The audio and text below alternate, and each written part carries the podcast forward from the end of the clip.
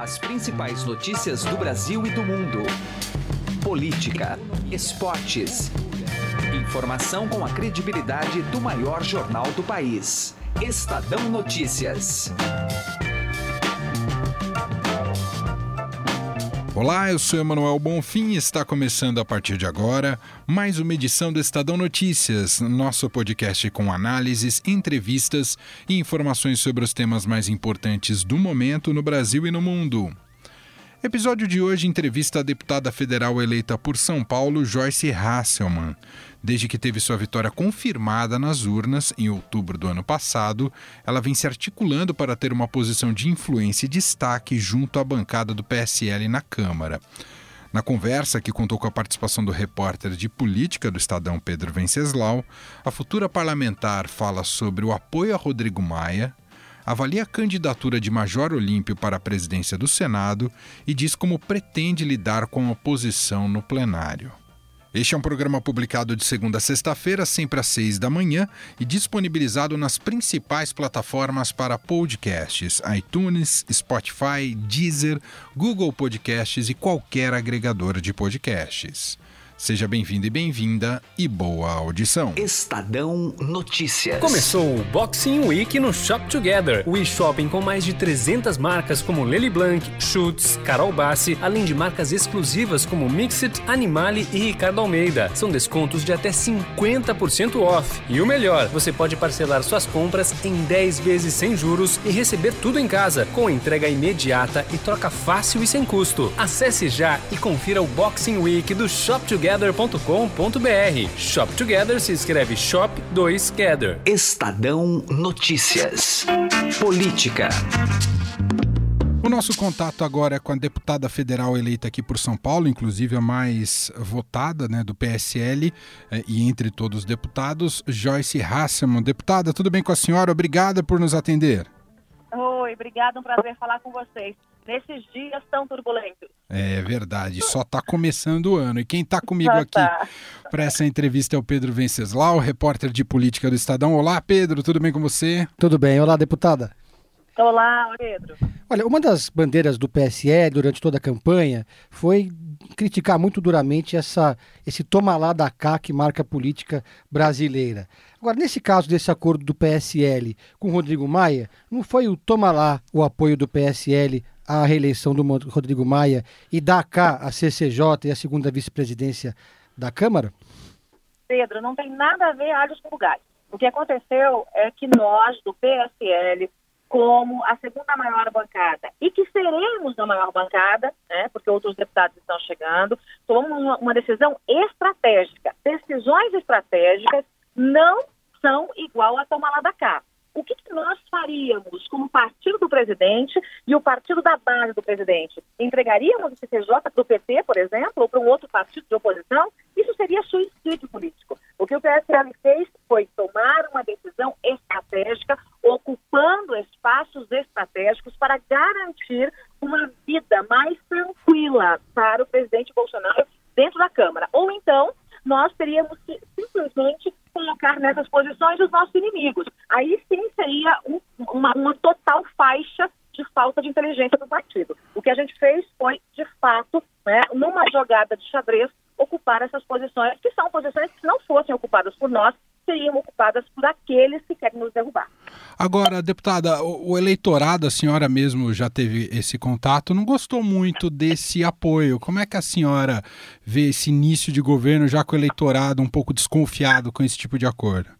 Eleitorado, claro que tem suas razões para estar desconfiado, né? Até porque ele está longe do que está acontecendo nesse miolo aqui da política partidária. Ontem eu fiz questão de abrir um espaço em live para conversar com os meus eleitores, com os eleitores do Bolsonaro, para explicar quais são as tramitações que existem aqui. Aqui, dentro da Câmara dos Deputados, tem uma coisa chamada regimento interno, tem regras que são estabelecidas pela mesa. Nós não temos como ir, neste momento, contra esse regimento. Eu sou a favor de mudar o regimento. Mas hoje o regimento dá essa possibilidade da formação dos blocos para a eleição das comissões, para a divisão dos cargos da mesa. É assim que o regimento manda. Não tem como a gente ficar dando ponta, é, murro em ponta de faca. Então, o que, que eu estou fazendo? Eu estou explicando para o eleitorado. Ontem, é, o, o, que, o que eu fiz basicamente foi ter uma conversa explicando qual é o regimento interno da casa e por que, que nós tomamos essa, essa decisão.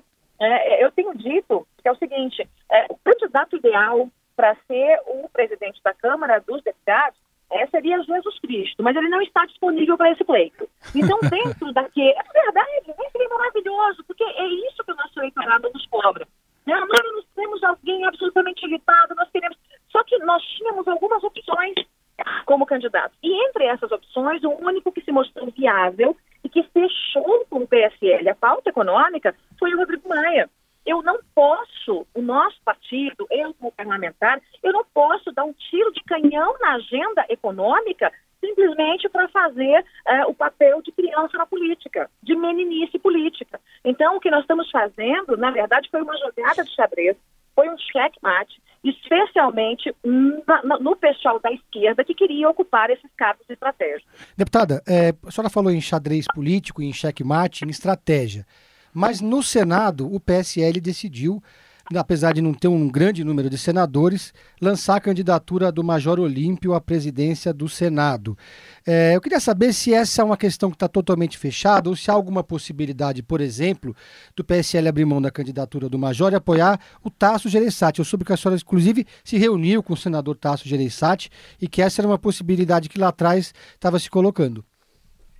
Sim, eu me reuni com o senador Tasso Gereissati, como me reuni com outros pré-candidatos ao Senado antes de haver este lançamento do PSL do nome do Major Olímpio. Até então, o nome do Major Olímpio não estava no radar.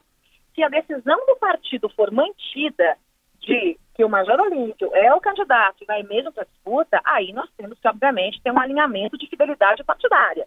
Né? Então, a minha reunião com o Tasso, a minha reunião com outros senadores, eu conversei com o Tasso, conversei com uh, o senador Caiado, o governador, que não estará na casa, mas tem influência no DEI, conversei com o Davi Alcolumbre, que também é, é, é pré-candidato. Álvaro uh, né? com Álvaro Dias, com os senadores todos. Por quê? Porque a gente só tem um jeito de vencer o Renan. A gente precisa entender isso. Só existe uma possibilidade de vencer o Renan Calheiros. E a possibilidade é todos contra o Renan todos contra o Renan. Então tem que ter um candidato do outro lado, um candidato, não pode ter uma meia dúzia, porque senão quem se beneficia com isso é o Renan. É. Se o, o PSL é, de fato mantivesse o Major se mantiver na disputa, a gente pode trabalhar para tentar com que este nome, com que o Renan seja o Major. Agora, o que não dá é para ter várias candidaturas, na minha avaliação, pulverizadas. Porque aí você tem o Renan lá com seus, hoje ele deve ter seus 38 votos, pelo menos é o que se comenta por aqui, é, no Senado e distribuindo cargo a rodo, chamando o senador, e o Renan é muito habilidoso nisso, adestando o senador, conversando, prometendo um mundo de fundos. É, você tem o Renan agindo dessa forma, e se a gente tiver candidaturas duas, três, a gente pulveriza os outros votos e ninguém ganha. Né? Quem sai ganhando é o Renan. Então, é, se o Major realmente se mantiver nessa disputa, e eu fiquei sabendo disso ontem, tá?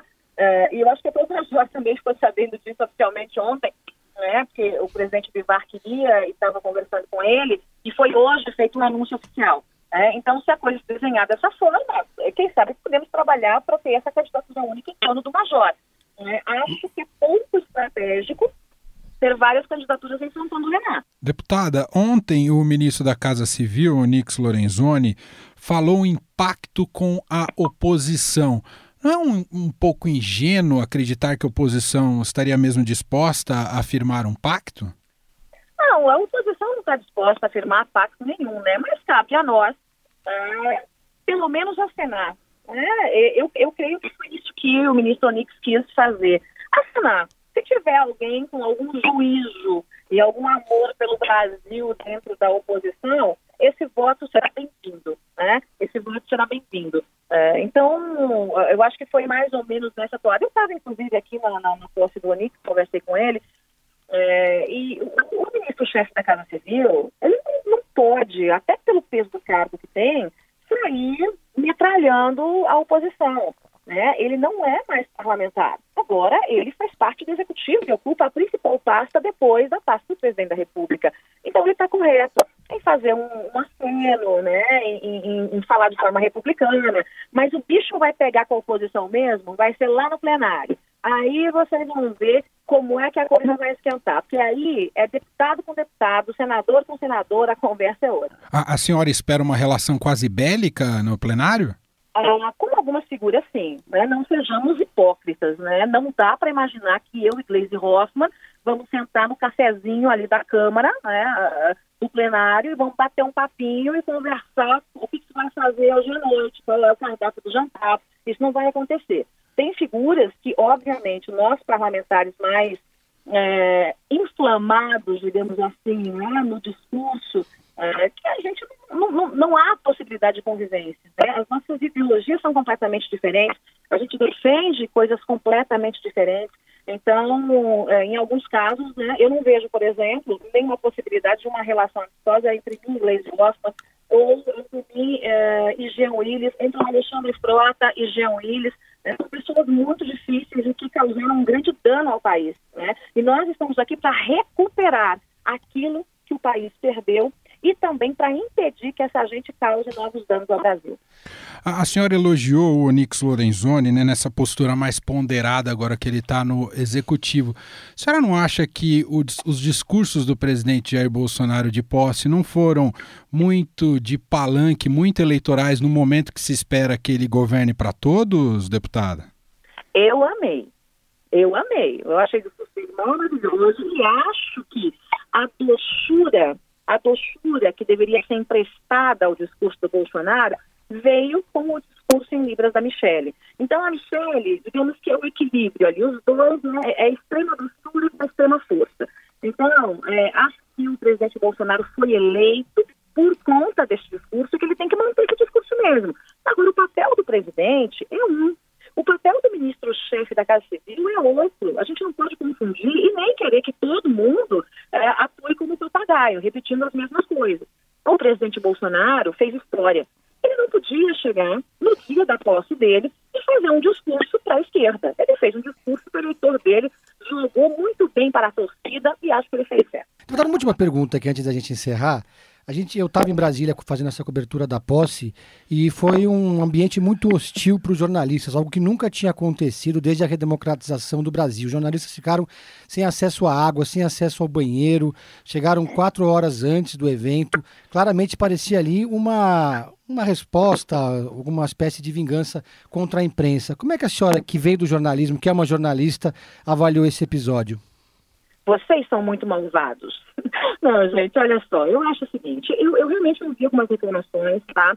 Eu confesso para vocês que eu não acompanhei o curso no Congresso Nacional, porque a hora que eu estava chegando no Congresso, é, tinha uma multidão para fora, o pessoal me viu, começou a me chamar, e eu desci e vi aquele tapete vermelho, tudo, tudo cheio de pompa e circunstância no Congresso, e o povo lá fora, eu não aguentei e fui para a galera. Fiquei lá com o povo nessa primeira parte do Congresso. Depois alguns jornalistas vieram falar comigo. É, gente, eu posso garantir para vocês, mas de todo o coração, que não teve nenhuma orientação do presidente da República para judiar de jornalista, para tirar água, cafezinho do jornalista. Pode ter sido uma falha no próprio cerimonial. É, vocês vejam que foi uma posse histórica e que é, algumas coisas né, é, é, foram acontecendo com o carro andando. Né? O governo que está saindo não se importa muito com o que está acontecendo e o governo que está chegando está aprendendo. Então, eu creio que foi apenas uma falha, né? mas jamais, jamais haveria uma orientação para cometer qualquer tipo de, de perseguição a jornalistas. É, é absurdo uma coisa dessa, até porque a mulher mais votada pela história né, da Câmara dos Deputados é do partido do presidente e a jornalista. Né? Eu já eu já caminhei muito aqui nesse Congresso Nacional, né, aguardando entrevistas, esperando fontes, então, fiquem tranquilos que certamente não houve nenhuma ordem do executivo para isso. Foi simplesmente algum tipo de lambança que aconteceu no meio do pacote aí. Muito bem. Deputada Federal eleita... Eu vou cuidar de vocês, tá? Não se preocupem. Oba, deputada federal por São Paulo, Joyce Hassman, gentilmente atendendo aqui a nossa reportagem. Muito obrigado, viu, deputada? Obrigada, gente. Bom Brasil a todos. Vamos que vamos. Estadão Notícias. Se você já tem um plano de previdência privada, faça a portabilidade para a XP Investimentos. Acesse xpi.com.br e traga sua previdência para XP. Não custa nada, é direto no site e sem nenhuma burocracia. Mais fácil que fazer portabilidade de celular. Se você ainda não tem previdência, abra agora sua conta na XP Investimentos.